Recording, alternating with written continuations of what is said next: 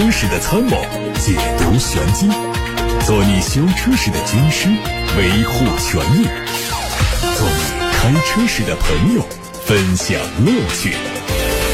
调频九二七，傍晚六点半，董涛说车，只和车友在一起。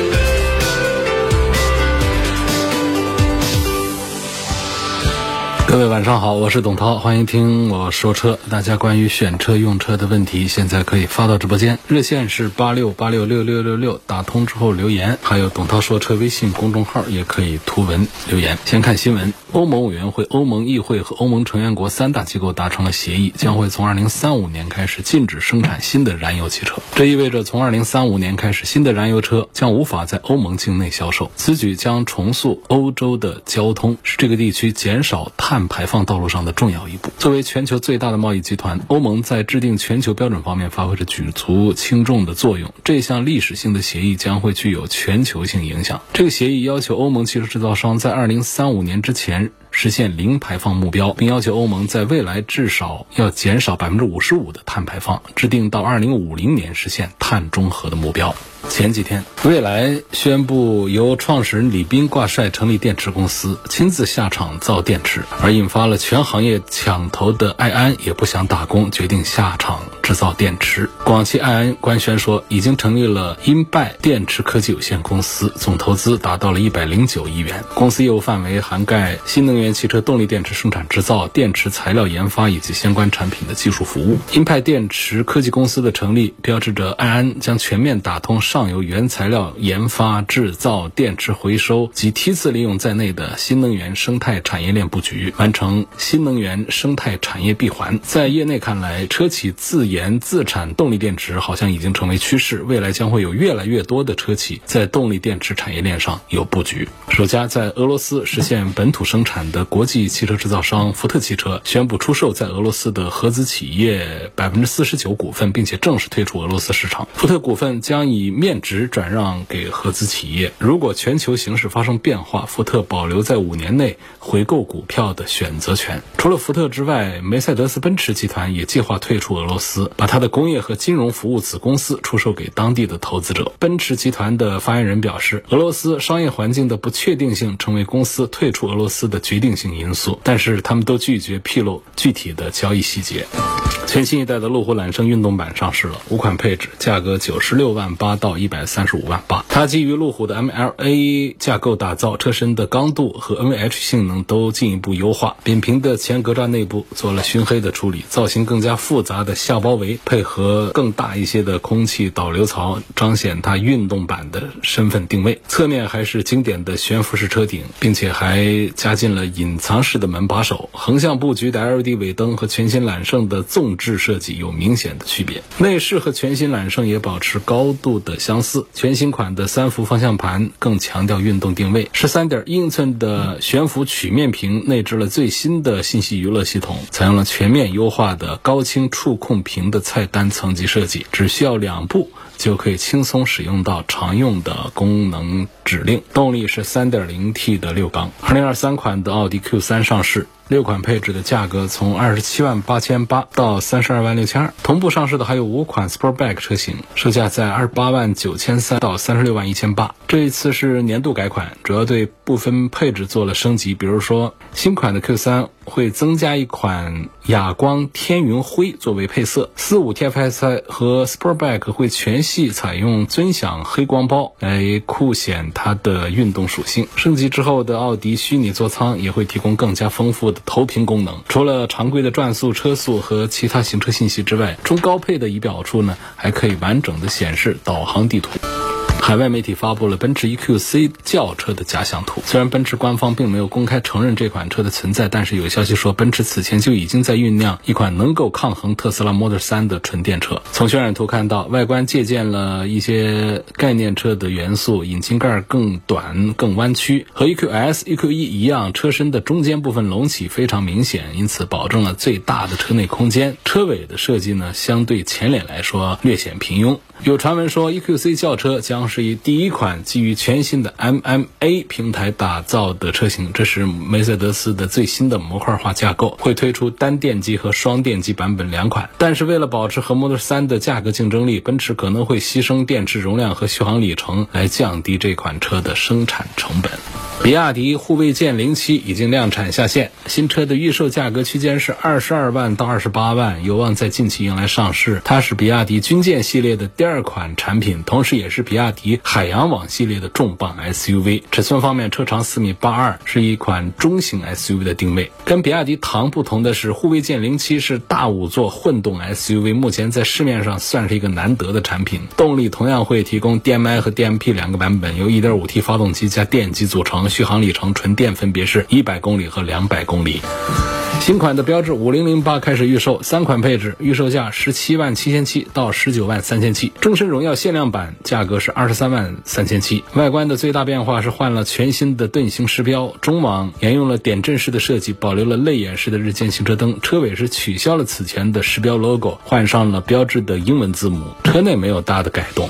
理想质疑极氪零零九第三排座椅空间的话题，以理想汽车 CEO 理想删除微博，理想汽车公司致歉告一段落。上周二，极氪零零九最新内饰官图发布，理想评论说：“怎怎么感觉蹲在了后备箱？第三排的座椅好像没有了。”这样的评论发出之后，吉利汽车高级副总裁杨学良回应说：“别瞎说，没蹲后备箱，这是二排调到最后的三排空间，欢迎你亲自来对比体验，并配上极氪零零九的三排座椅图片。”理想则再次发文，并且从更多的角度阐述自己的观点。总结来说，仍然是说极氪零零九的内部空间并不像宣传的那般大。正当网友们猜测杨学良该如何接招时，杨学良发布了理想道歉删。文的消息说，理想市场公关部的小伙伴来电说明情况，表达歉意。李总也删除了微博，此事告一段落。尽管杨学良发文表示这次互动只是一问一答，避免误解，但是不难闻出其中的火药味儿。虽然事情告一段落，但是也为双方的新车型带来了一波新关注。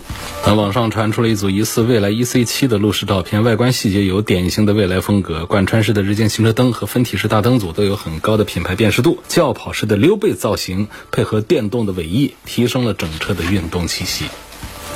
日前，极度越搜索越值得探索新车发布会在极度上海总部举行，首款汽车机器人探月限定版也正式发布。它的售价是三十九万九千八，它所有的智能化能力都做到了顶配，所有的车主权益也拉满到了终身免费。极度不仅以极高还原度再现了概念车的前瞻设计，还重磅发布了点到点的领航辅助 PPA，量产交付的时候呢，将具备高速。城市泊车三域融通的高阶智能驾驶能力。另外呢，极度还第一次展示了量产的三 D 智能驾驶地图以及全域全离线语音。此前，这款探岳限定版的首批的一千个首席体验官的名额已经预定完毕。我们在乘联会发布的九月份的销量数据上看到，广汽丰田持续稳中向好。在经历了前两个季度的疫情反复、芯片短缺，第三季度高温天气、部分地区限电等难题，整体经济和市场都面临较大的挑战之后呢，广汽丰田凭借着电动化和高端化的双核发力，在第三个季度交出了令人满意的成绩单，稳居合资车头部阵营。九月份的批发销量是九万六千台，同比增长了百分之九十八点八，一至九月份的累计批发量是七十六万四千八百零八台，同比增长了百分之三十一，销量增速领跑主流合资企业。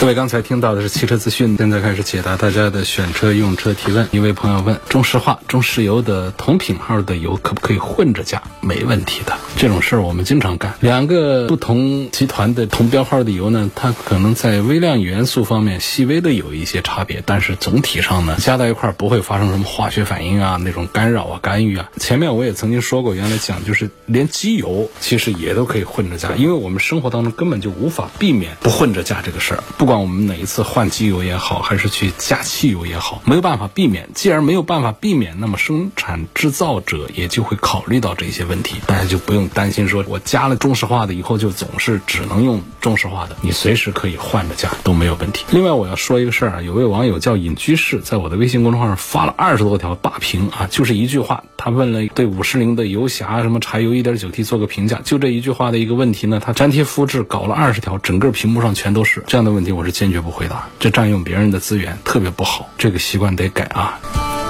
有个网友说：“你好，涛哥，我现在有一台马自达 CS 五，已经开了快十年了，跑了十七万多公里，八万公里的时候做了大保之后，现在是做小保养换轮胎，平时开没什么问题。问现在公里数还需要做哪些保养？需要注意一些什么？这没有什么注意。你现在八万公里之后就是小保养，小保养小注意，大保养大注意。那小保养就是平时主要是以换机油机滤这样的为主了，那没什么问题。他后面话还说呢，就是打算增购一辆电动车，十到十五万的这个预算，每天公里数大概是在八十公里左右，这样呢算呢电车呢比较省钱，跑长途有油车也不会有焦虑。它的问题就是呢，再看海豚和元 Plus 问还有没有其他推荐。比亚迪的这两个车呢是目前的爆款，都卖得非常好。一个是很小的，这个其实有点偏女士车的那种感觉，跟那个大众 Polo 和飞度差不多大小的一个纯电动车海豚。我总是把它推荐给女生，在十万块钱预算买纯电动车的时候来考虑，是不吃亏不上当的，是很漂亮、很划算的一个车。那么如果说像家庭用的话呢，海豚还是小点儿，虽然它车内空间也布置的还不错，还比较大，但是呢，还是应该再多花个三四万块钱就可以来到元 Plus 这么一个段位来。这个元 Plus 的尺寸的话呢，它是个 SUV 嘛。就比较正常一点了，车内的空间一排、二排和后备箱的实用性啊，都还算做的不错，也不是算一个宽敞车，仍然属于紧凑型的一个 SUV。但是呢，正常的家庭用的话呢，也都够紧凑一点。纯电动，续航里程四五百公里也差不多是够了。我觉得主流的像十万出头的这个推荐的话呢，你自己看的元 Plus 倒是看挺准。你又不提这个名字让我推的话，可能我也会想到元 Plus 这个车上来。有个朋友问了这样的一个话题，挺有意思的啊，我们也跟他聊一聊。他说有些车叫 Pro 和 Plus，这有什么区别？Plus 在英文里面的意思很多，比较常用的是加呀、和呀、外加呀、优势、好处、长处、好的、更好的这样的一些意思。Pro 呢，在英文里的主要用。的意思呢，就是职业的、专业的这样的表达。那么这两个词用在商品的名字里面做后缀的话呢，我记得是从苹果手机开始。大家回想一下，是不是这样？那么现在其实很多手机品牌都喜欢用。那除了手机品牌之外，现在汽车产品也喜欢用。手机和汽车一样，就发布了一个标准型号的。之后呢，再推一个 Pro 版、Plus 版。那么在手机领域呢，其实这个规律还比较好找，尤其是在这个苹果的世界里面，就是他们相比标准版的话呢，就代表着更专业、更高档和价格更贵。那么 Pro 和 Plus 的区别呢，在手机上呢，代表着 Pro 版它会增加配置，但是尺寸不一定增加，因为。Pro 本身刚才讲它的英文意思就是职业专业嘛，不一定代表是大个儿嘛。但是呢，Plus 版呢，常常在苹果手机里面代表的是大个儿，屏幕更大，手机的尺寸会更大一些，但它配置不一定会相对普通版有增加。也有会，比方说它的内存啊什么的也有加大的，但是这个规律上讲，Plus 版主要代表尺寸增加，Pro 版呢主要代表的是配置的增加。那为什么要搞这个 Pro 版和 Plus 版呢？就说是因为基础版满足不了消费者们的个性需求，有的人要屏幕大啊，有的人要配置高。那么标准版之外呢，要开发这两个出来。不光是这样，它还有一个向下，就是 SE 版，对不对？这个 SE 版其实就是省钱版，它会。降低一些配置，缩小屏幕的尺寸，来降低它的价格。那么这个 S E 版呢，它不仅价格非常便宜，而且也达到了一些小屏手机用户选择型号的需求，所以也是很受欢迎。甚至有一些网友啊，他抱怨手机屏越做越大，那配置越做越高，价格越来越贵，超出了我的使用需求。呃，我需要简化版本的。于是，在标准版之下呢，会有一个 S E 版。那么在汽车领域呢，也有没那么有规律的这种情况，有点乱。你比方像大众下面那个。Polo Plus 早几年之前，它没有 Plus 版的那 Polo 呢，车子就短点儿、小点儿，就三米八几、三米九的样子。Plus 版呢就超过了四米的车长，长了十来公分，就叫 Plus，叫了这几年了。但它推出 Plus 版之后，它就没有像手机一样的还有一个标准版供你选，它就一个 Plus 版，它就直接把原来的标准版把它给换代换下去了，淘汰掉了，就这样的。另外呢，像比亚迪的车也特别喜欢用 Plus 和 Pro，而且呢，这个规律呢也不是说是那么的突出。像它的宋 Max、宋 Pro 宋 Plus，元 Pro 元 Plus，秦 Pro 秦 Plus 和秦普通版用的特别多。那么这里能看出来，比方以元为例的话呢，它的元 Pro 价格没有它的元 Plus 价格高，但是元 Plus 确实尺寸。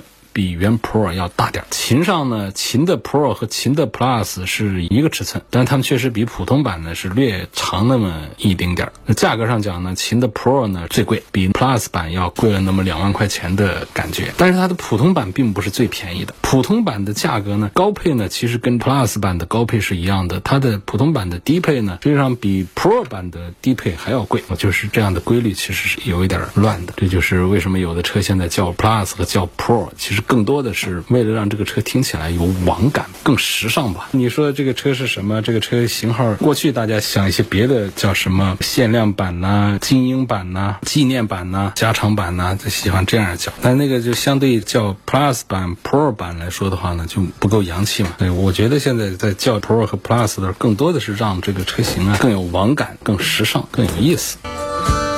这底下有个朋友希望给推荐一些国产轮胎比较好的品牌，得跟你说呀，你现在网上买、线下买，你买的胎都是国产的，进口汽车那就是另外一回事了。但是进口汽车有的也会从中国去采购轮胎过去，就是轮胎啊，它不像芯片呐那种电子元件呐，它可以一集装箱可以运多少个过来，那么大个轮胎。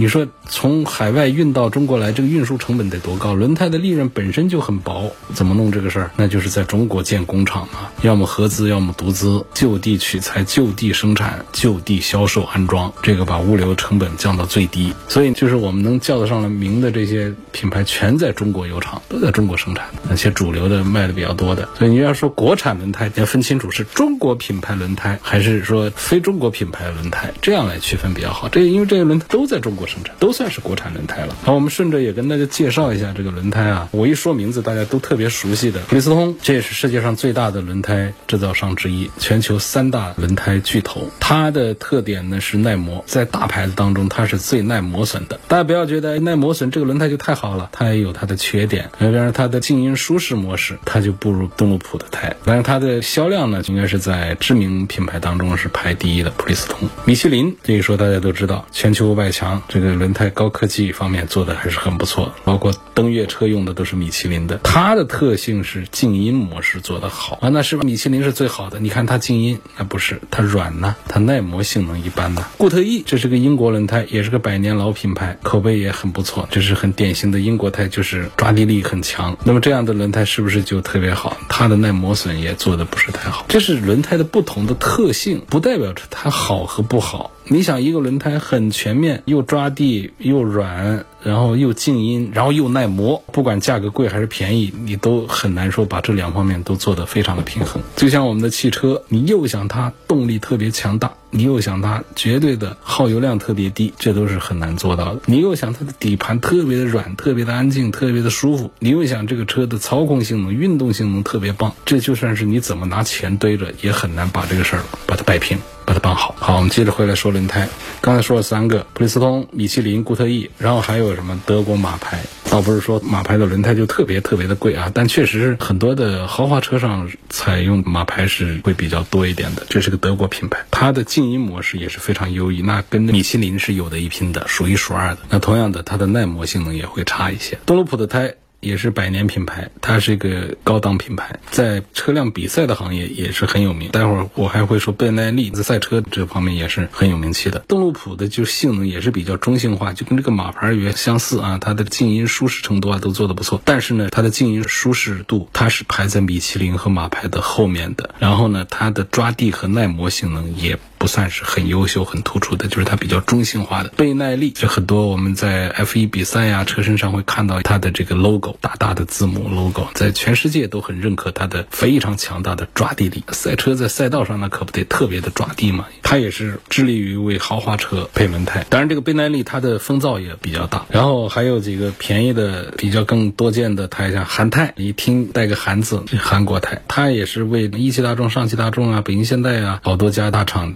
提供配套，也跟一些高档车有协作、有配套，包括奔驰的 S 啊、呃 E 啊，它也有它的一些型号为他们做配备的。用的不多，它就属于是价格比较划算，但是呢，轮胎的各项性能肯定不算是很强大的吧，除非它的一些特定的一些型号的会做好一点。那普遍的它的定位是做的是中低端的，啊，优豪马就是横滨，但是日本胎，性价比、性能方面都比较平衡。刚才说了那些呢，大家就觉得好像中国就没轮胎了，其实中国的轮胎做的也非常棒。我曾经参加过几次轮胎厂家组织的对比测试活动，是怎么做的呢？盲测，就是同样的一台车，它给你。装上纯粹的中国品牌的轮胎，不让你看见，让你开，然后你感觉保留，然后接着给你把轮胎换成进口品牌的、那世界品牌的那些知名品牌的轮胎，然后你开。最后我们打出的分数呢，就是乱的，就发现没有。很明显的这个规律，说是国际大牌的这个轮胎就明显就好一些。其实这个轮胎的生产制造这当中的技术含量还是比较高的。它的主材料是橡胶，但是有大量的混合进的其他的一些原材料，然后让这个轮胎根据每一款轮胎的型号，包括定制的一些需求的这些性能的区别，来加的一些材料，制造工艺上会有一些区别。那更不用谈，还有在花纹上，那讲究就太大了。然后做出来轮胎，它的性能各异。那么我们中国。品牌的轮胎在技术方面其实也是非常的强大的，因为我们的品牌没有什么溢价的能力，所以它的价格会做的比较低。但实际上性能在做盲评的时候，往往是不输给那些国际大牌的轮胎的。那我们就来盘点一下口碑比较好的中国品牌的轮胎有哪些。比方说双星，这也是不到一百年，也马上就到一百年，可算百年历史的国产老品牌，其实影响力是非常大，相信很多人也都听说过了。它主打的性能是耐刮耐撞。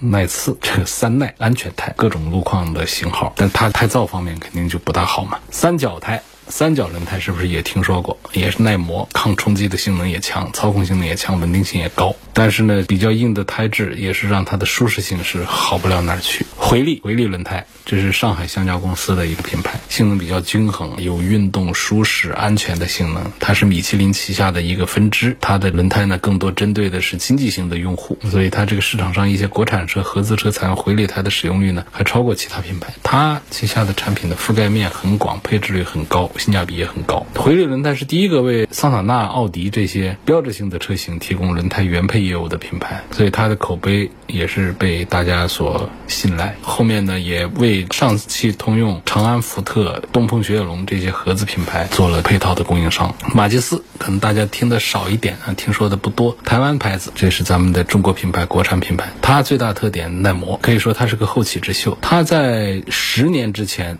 在全球轮胎品牌的排行当中，都可以挤进前十品牌排名啊。那么用过这个马吉斯的车主也都介绍，这个轮胎是耐磨。性价比不错，它也属于中高端的轮胎，性价比还不错，抓地力方面的表现都不错。它配套的一些车企呢，也包括了通用的别克、雪佛兰、长安福特、东风日产等等。它的缺点是轮胎的花纹一般，噪音比较大。还有朝阳轮胎，朝阳轮胎呢，它其实乘用车轮胎做，它商用车轮胎、工业工程、农业等等，包括两轮都做的比较多。每个系列底下又有多种性能轮胎，可以满足消费者的各种个性需求。那么它也是中国的名牌。right 产品，它也是国家工商总局认定的中国驰名商标。玲珑轮胎，这个轮胎呢，操控性是比较差，但是呢，它最大优势就是性价比高、便宜，常用在奔腾、吉利、宝骏、五菱这样的车子上，省油耐磨。它怎么做到了省油和耐磨的呢？就硬点儿呗。但我这个话说的有点草率了啊，不能这么讲。就是说它有一些技术，降低滚动阻力啊，达到节油的效果啊。反正不懂这轮胎，咱也说不上多的话。正新轮胎，正新轮胎和这个马吉斯呢，它都是正新橡胶旗下的品牌。正新轮胎也持久耐用，价格是属于中等偏上一点的。还有赛轮呐、双前呐、建大这些，估计大家都听说的更少了，那就不多说了。我们在说这个轮胎配套的时候，是说有一个另外的延展话题，就是这汽车厂家呀，它不是说采用哪个品牌轮胎就只是哪个，不是的。汽车厂家往往它会有多个供应商在里头，多个品牌的供应商相互打架，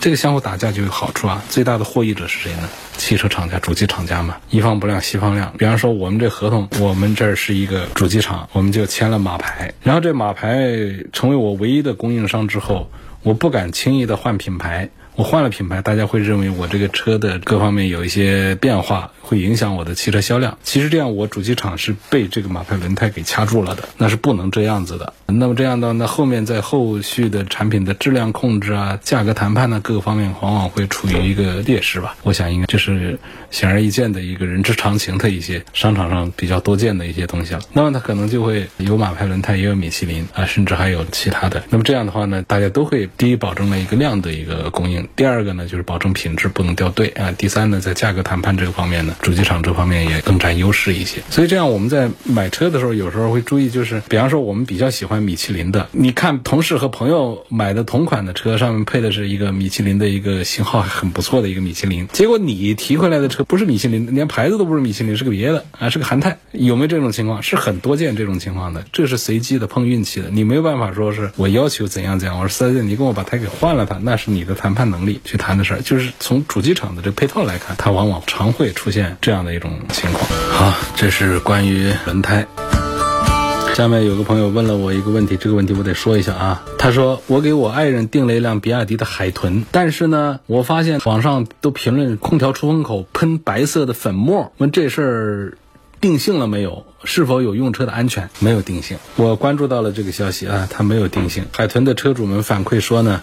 因为这车才上市不久啊，是刚才我已经介绍过了，十万块钱的一个纯电动、很漂亮 A 级的一个两厢的电动轿车。那么这个比亚迪海豚的车主呢，就反馈说，这个车的空调出风口吹粉末，白色的。现在就是定性它到底是什么东西，对人体有没有害，其实现在都没有一个说法。可能现在比亚迪那边有一些非正式的回应，就说是空调管道氧化引起的，通过清洗空调系统就可以消除掉。它到底这个粉末对人体有没有害？比亚迪官方。方面是没有把它说清楚的，因为这车的销量巨大呀。我们正在听节目当中，有没有比亚迪的海豚的用户们扣个一给我看看啊？通过董涛说车的微信号举个手，我看看是不是有这样的。这个前面有过一些争议啊，有修车师傅说这肯定是蒸发箱出了问题，因为吹出的粉末呢不像灰尘，更像铝粉。因为大家知道蒸发箱表面那个网格密麻麻的那个，那个是铝做的嘛？那说蒸发箱表面的铝氧化引起的，但是。实际上这个不对，这说不过去的，因为铝变粉末，这是要在很严苛的这个工业条件下才可以实现的，不是那么简单的新车它就一下子变成了铝粉，然后就可以把它给吹出来，那不还有一道过滤的东西吗？那不可能是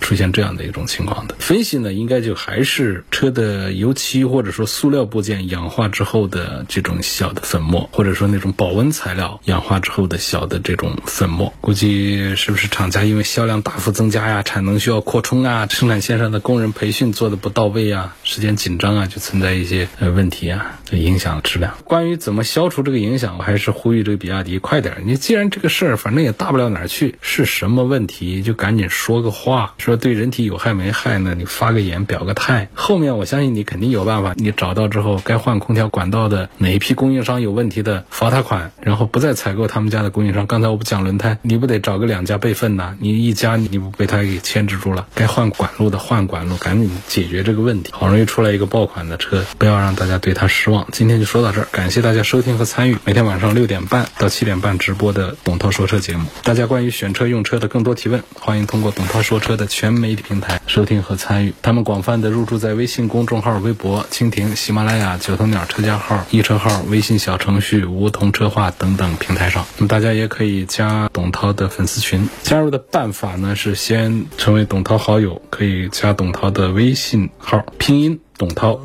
九二七，加了以后呢，发二维码进粉丝群。